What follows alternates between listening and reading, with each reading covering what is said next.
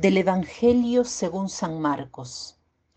En aquel tiempo subió al monte y llamó a los que él quiso, y vinieron donde él. Instituyó doce para que estuvieran con él y para enviarlos a predicar, con poder de expulsar los demonios.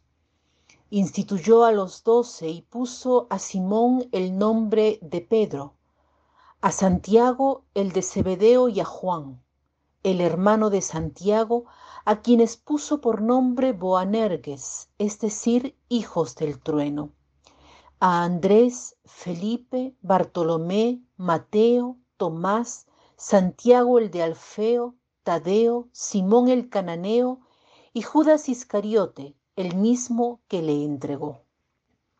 Hoy meditamos la llamada de los apóstoles para mí es siempre emocionante leer estas páginas, reflexionar en estos pasajes porque me hacen pensar en mi llamado. Nosotras nos llamamos apóstoles de la vida interior. Ahora Jesús sube al monte. El monte es el lugar del encuentro con Dios. Toda, toda, llamada tiene su inicio en el querer de Dios, en el querer del Padre. Es bello pensar que mi vocación también ha sido objeto de diálogo y de elección de parte de Jesús y su Padre. Jesús instituyó doce. ¿Por qué doce? El número doce en la simbología de los números es el número que indica algo completo, pleno, pero hace referencia al pueblo de Israel que se había constituido de las doce tribus por tanto, el número 12 de los apóstoles reemplaza las tribus de Israel. La iglesia constituida por los apóstoles es el nuevo pueblo de Israel. Leyendo el elenco de personas se pueden escapar algunos de los estos doce apóstoles y para quien ha leído los otros evangelios entiende que hay diferencias increíbles y uno queda maravillado al ver cómo Jesús podía poner juntas a personas tan distintas. Doy un ejemplo. Tenemos a Simón el cananeo y Judas Iscariote, que eran celotes. ¿Quiénes eran los celotes? Los celotes, lo dice el nombre, están llenos de celo. Eran un partido político y religioso que quería liberar del dominio de los romanos a la Palestina, pero de modo violento. Por otro lado, tenemos a Mateo, el publicano, llamado también Leví, que era todo lo contrario, porque era prácticamente un colaborador de los romanos, ya que cobraba los impuestos a favor de los romanos. Era un publicano y por tanto un pecador público, trabajaba prácticamente para el enemigo. Después tenemos a Santiago y Juan, que tenían el sobrenombre de Boanerges, hijos del trueno, porque tenían un carácter muy impetuoso. Luego tenemos dos nombres griegos, Andrés y Felipe. En suma, hay tantas diferencias entre estos apóstoles.